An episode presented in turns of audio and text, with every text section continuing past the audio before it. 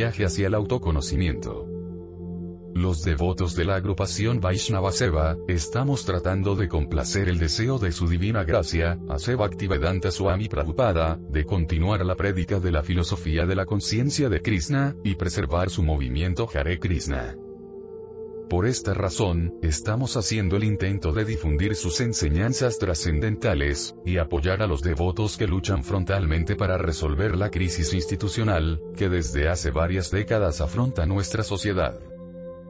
Con esta finalidad, estamos presentando aquí una colección de audiolibros, especialmente para ilustrar debidamente al público en general, y esperamos que les facilite su entendimiento, estudio y comprensión de esta filosofía de vida.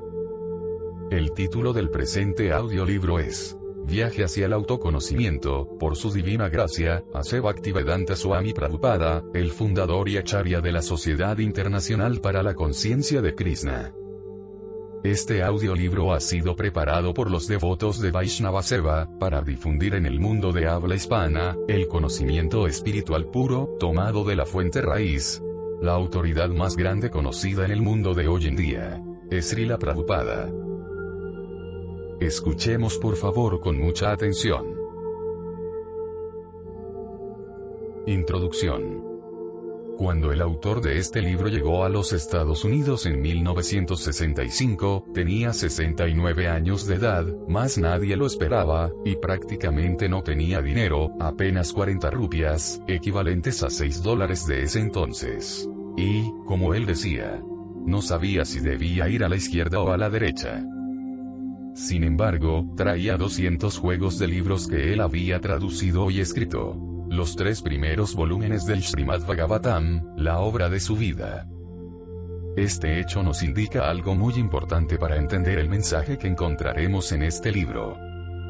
Bhaktivedanta Swami, no estaba trayendo bienes materiales a Occidente, tampoco los buscaba, sino un mensaje espiritual que tenía su origen en la cultura más antigua del mundo, pero que iba más allá de las fronteras y del tiempo. Un mensaje que incumbe a todas las personas, en todos los lugares y en todas las épocas.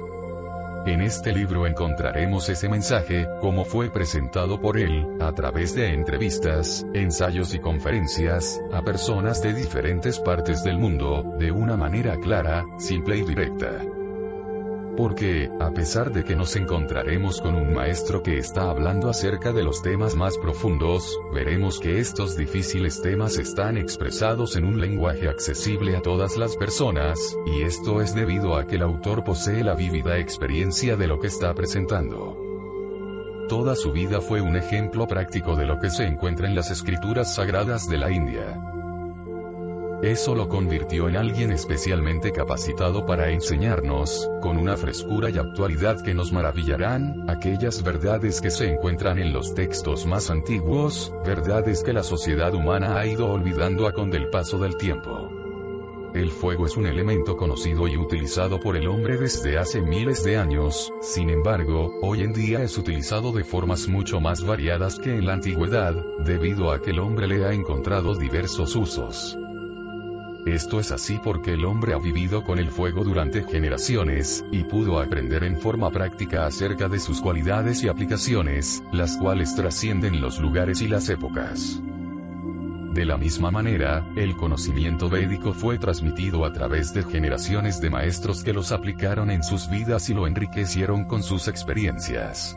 Así lo recibió y lo transmitió Srila Prabhupada, como luego llamarían sus discípulos al autor, y hoy llega a nosotros a través de este precioso libro.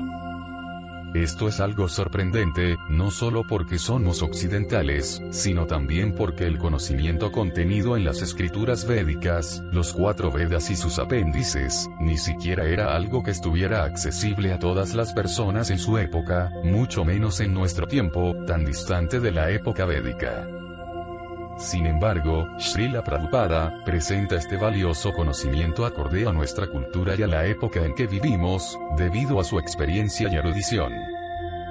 De manera que nos encontraremos con gran cantidad de citas de textos que fueron escritos en sánscrito hace miles de años, por ejemplo, el famoso Bhagavad Gita, el canto del Señor. Aplicadas a situaciones que nos tocan vivir hoy en día a personas de Argentina, Francia, China, Jamaica, Yemen, o cualquier parte del mundo.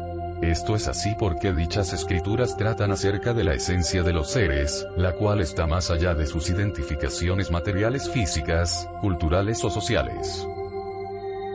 Por este motivo, quienes estudien esas escrituras en forma exclusivamente teórica e intelectual, sin llevar a la práctica sus enseñanzas arguyendo que, visto que son occidentales no les compete hacerlo, nunca podrán entender la verdadera riqueza de su contenido, y por lo tanto tampoco se beneficiarán como podrían hacerlo. ¿Qué decir de beneficiar a otros? Este no es el caso de Srila Prabhupada, que nos muestra en este libro, ese tesoro invaluable, contenido en la filosofía védica de manera que legos y entendidos, orientales y occidentales, jóvenes y viejos, hombres y mujeres, todos, puedan beneficiarse de una filosofía tan práctica y trascendente para el ser humano. Trascendente a pesar de haber sido muy negligenciada o ignorada. Como Srila Prabhupada le dijera al físico, Gregory Benford. Nosotros no decimos que el conocimiento científico sea inútil. La mecánica, la electrónica, son también conocimiento. Pero el tema central es, Admayana, el autoconocimiento, el conocimiento del alma. Y después de haber comprendido al alma, la búsqueda de conocimiento continúa. Srila Prabhupada señaló en una conferencia de prensa en Los Ángeles. Dentro del cuerpo usted encontrará al alma, cuya presencia se percibe por la conciencia. Similarmente, en el cuerpo universal de la manifestación cósmica, uno puede percibir la presencia de la superconciencia. Así como nosotros somos individuales y personales, la superconciencia también es individual y personal. En las escrituras védicas la identidad del ser superconsciente se revela como Krishna, la suprema personalidad de Dios. Srila Prabhupada describe a Krishna como el artista más grande, la fuente de toda belleza y atracción. La verdadera clave de la felicidad y de la plenitud, explica Srila Prabhupada, consiste en descubrir nuestro eterno vínculo personal con la superconciencia. Este estado se denomina conciencia de Krishna. Y esta es una conciencia amorosa. En el artículo, Amor Absoluto, Srila Prabhupada, le dice a su audiencia. Todos están frustrados, esposos y esposas, muchachos y muchachas. En todas partes existe frustración porque nuestra inclinación a amar no es utilizada en forma apropiada. Srila Prabhupada continúa explicando que el amor se experimenta más plenamente cuando está dirigido a la persona suprema, Krishna, quien puede reciprocar perfecta y completamente con todos. Luego, ese amor se difunde hacia todos los seres. Este es el secreto de la felicidad duradera. En el artículo, Descubriendo a los falsos espiritualistas, Srila Prabhupada, critica duramente a los gurús engañadores y a los espiritualistas que, mal guían a sus seguidores, prometiéndoles disfrute material irrestricto. Srila Prabhupada no creó su propio proceso espiritual en aras de obtener un beneficio personal. Más bien él enseñó liberalmente la técnica de meditación específica que los Vedas recomiendan para esta era. En el artículo Meditación a través del sonido trascendental, Srila Prabhupada les dice a los estudiantes de la Universidad del Noroeste de Boston. Si ustedes adoptan este simple proceso de cantar, Hare Krishna Hare Krishna Krishna Krishna Hare Hare, Hare Rama Hare Rama Rama Rama Hare Hare, serán inmediatamente elevados a la plataforma trascendental. Las personas que progresan en este viaje hacia el autoconocimiento pueden hacer una gran contribución a la sociedad, ayudando a crear soluciones a los problemas del hombre. En la sección Problemas materiales, soluciones espirituales, aprendemos de Srila Prabhupada cómo podemos aplicar en la práctica la conciencia de Krishna para aliviar el sufrimiento causado por la violencia y la escasez de alimentos.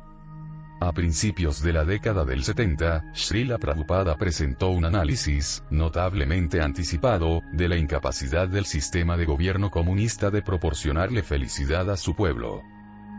Encontrará esta sorprendente conversación en la sección séptimo, Perspectiva sobre ciencia y filosofía. En el artículo, Evolución real y ficticia, Srila Prabhupada dice, Nosotros aceptamos la evolución, pero no que las formas de las especies estén cambiando. Los cuerpos ya están ahí, y es el alma, quien evoluciona cambiando de cuerpo, o sea, transmigrando de un cuerpo a otro. El defecto de los evolucionistas consiste en que ellos carecen de información acerca del alma. Finalmente, el viaje hacia el autoconocimiento se extiende desde el mundo material hasta el mundo espiritual. En el artículo, Entrando al mundo espiritual, Srila Prabhupada afirma, todo en el mundo espiritual es sustancial y original. El mundo material es solo una imitación, es como una película, en la que solo vemos la sombra de lo real. A pesar de que estos temas deben ser leídos paso a paso, ya que no son temas comunes, quisimos darle un pequeño adelanto con esta introducción. Usted recorrerá cada página de este libro enriqueciéndose con la sabiduría de Srila Prabhupada, y, cuando lo termine, deseará leerlo otra vez. Los editores. Escuchemos, ahora. Sección 1. Viaje hacia el autoconocimiento. Artículo 1. Comprendiendo la fuerza vital.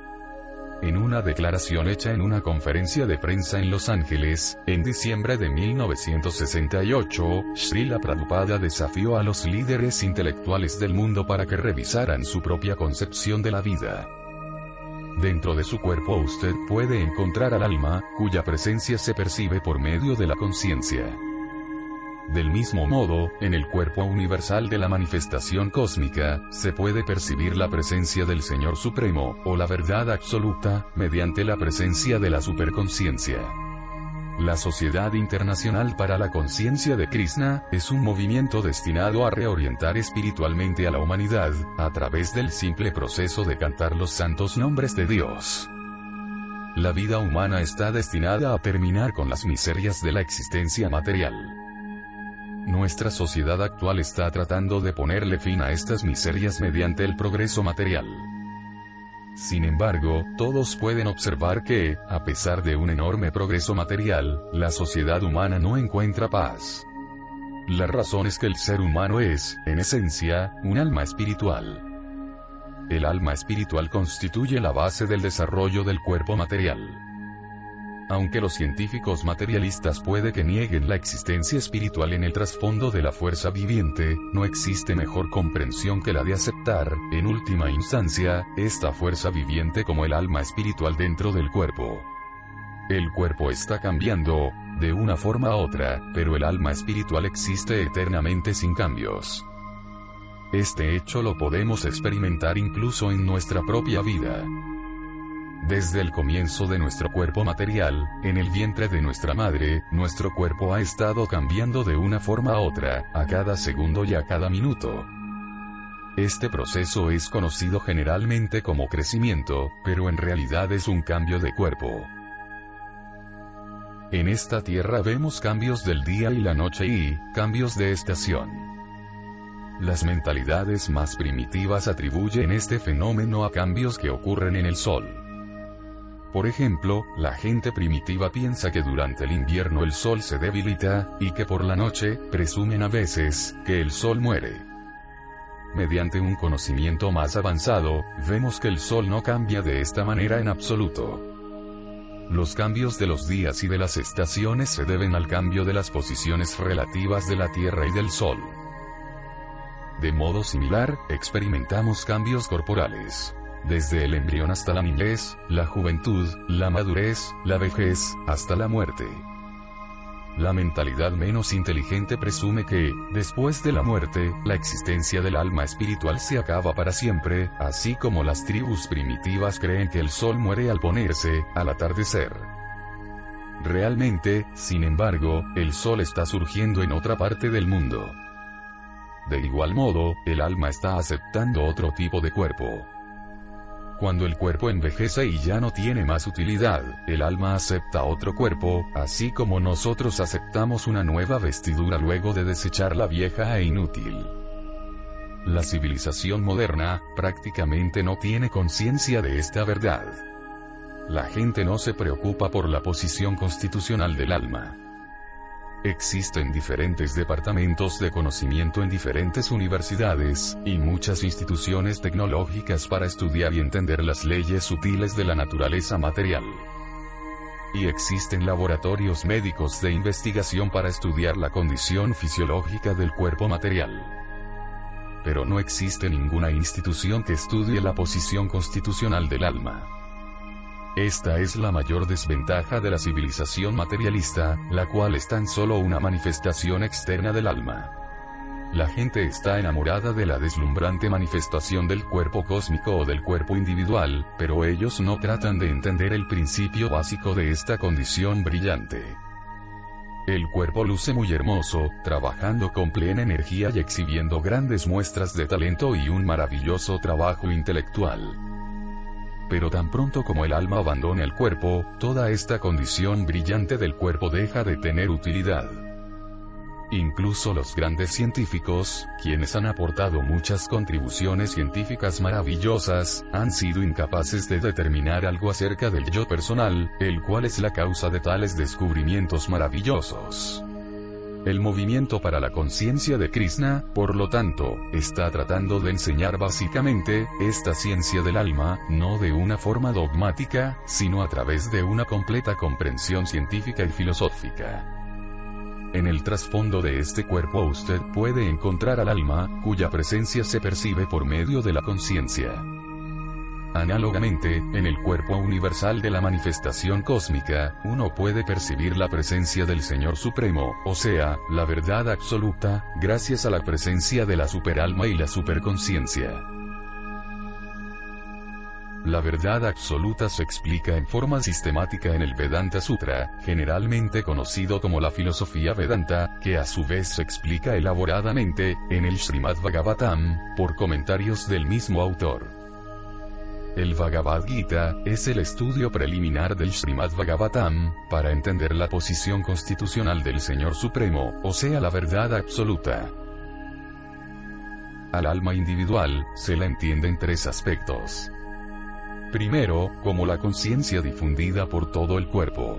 Luego, como un alma espiritual dentro del corazón. Y por último, como una persona.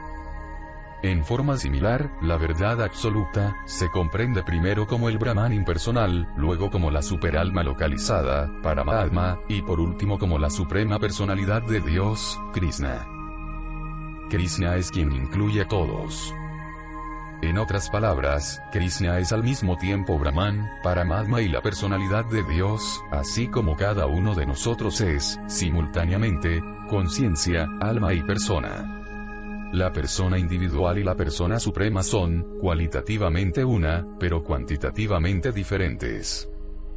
Tal como una gota de agua de mar y la gran masa de agua del mar, ambas son cualitativamente una.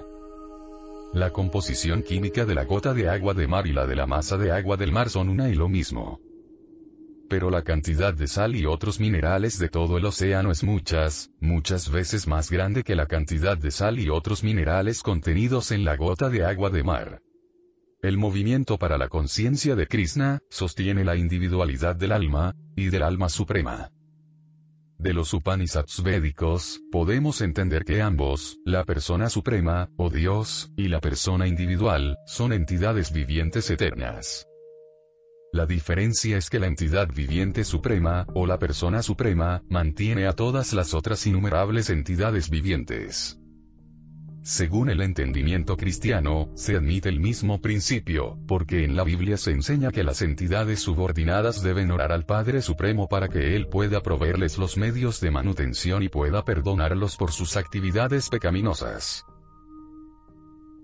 De esta manera, a partir de todas las fuentes de preceptos sagrados, se comprende que el Señor Supremo, o Krishna, es el mantenedor de las entidades subordinadas, y que el deber de la entidad subordinada es sentirse agradecida hacia Él. Esta es toda la base de los principios religiosos. Sin este reconocimiento hay caos, como lo vemos actualmente en nuestra experiencia diaria. Todos están tratando de ser el Señor Supremo, ya sea en el ámbito social, político o individual. Por lo tanto, existe competencia por este, falso enseñoreamiento, y hay caos en todo el mundo, individual, nacional, social y colectivamente. El movimiento para la conciencia de Krishna, está tratando de establecer la supremacía de la absoluta personalidad de Dios. El que ha obtenido un cuerpo y una inteligencia humana está destinado a esta comprensión, porque, esta conciencia hace que su vida sea exitosa. Este movimiento para la conciencia de Krishna, no es una nueva presentación de especuladores mentales. En realidad, este movimiento fue iniciado por el propio Señor Krishna. El movimiento fue presentado por Krishna, en el Bhagavad Gita, por lo menos hace 5.000 años, en el campo de batalla de Kurukshetra. Del Bhagavad Gita, también podemos entender que, él habló este sistema de conciencia, hace mucho, mucho tiempo, por lo menos hace 100 millones de años, cuando él se lo impartió al dios del sol, Vivaswan. Por lo tanto, este movimiento no es nuevo en absoluto desciende en sucesión discipular y por medio de todos los grandes líderes de la civilización védica de la India, incluyendo a Shankaracharya, Ramanujacharya, Madhavacharya, Swami, Nimbarka, y más tarde, alrededor de 480 años atrás, el señor Chaitanya. El sistema discipular aún se sigue hoy en día. Este Bhagavad Gita, también está siendo utilizado profusamente por grandes eruditos, filósofos y religiosos en todas partes del mundo. Pero, en la mayoría de los casos, los principios no se siguen tal como son. El movimiento para la conciencia de Krishna, presenta los principios del Bhagavad Gita, tal como son, sin ningún error de interpretación del Bhagavad Gita, podemos entender cinco principios básicos, a saber, Dios, la entidad viviente, la naturaleza material y espiritual, el tiempo, y las actividades. De estos cinco principios, Dios, la entidad viviente, la naturaleza, material o espiritual, y el tiempo, son eternos. Pero las actividades no son eternas. Las actividades en la naturaleza material, son diferentes de las actividades en la naturaleza espiritual. Aunque el alma espiritual es eterna, tal como ya lo hemos explicado, las actividades ejecutadas bajo la influencia de la naturaleza material son temporales. El movimiento para la conciencia de Krishna, se propone ocupar al alma espiritual en sus actividades eternas. Nosotros podemos practicar actividades eternas incluso cuando ejecutamos actividades materiales. Actuar espiritualmente simplemente requiere de una guía, solo es posible hacerlo bajo las regulaciones prescritas. El movimiento para la conciencia de Krishna enseña estas actividades espirituales, y si uno es entrenado en tales actividades espirituales, será conducido al mundo espiritual, del que obtenemos amplia evidencia en la literatura védica, incluyendo el Bhagavad Gita. La persona entrenada en la vida espiritual puede ser transferida fácilmente al mundo espiritual, tan solo, mediante un cambio de conciencia. La conciencia está siempre presente, porque es el síntoma del alma espiritual viviente, pero en la actualidad nuestra conciencia está contaminada materialmente. Por ejemplo, el agua que cae de una nube es pura, pero apenas el agua se pone en contacto con la tierra, se enturbia, e inmediatamente. Sin embargo, si filtramos esa misma agua, puede recuperarse su claridad original. Similarmente, la conciencia de Krishna, es el proceso para limpiar nuestra conciencia. Y tan pronto como nuestra conciencia se aclara y se purifica, somos elegibles para ser transferidos al mundo espiritual, a nuestra vida eterna, plena de conocimiento y bienaventuranza. Por eso estamos ansiosos en este mundo material. Pero nos frustramos a cada paso, a causa de la contaminación material. Por lo tanto, este movimiento para la conciencia de Krishna, debe ser tomado muy seriamente por los líderes de la sociedad humana.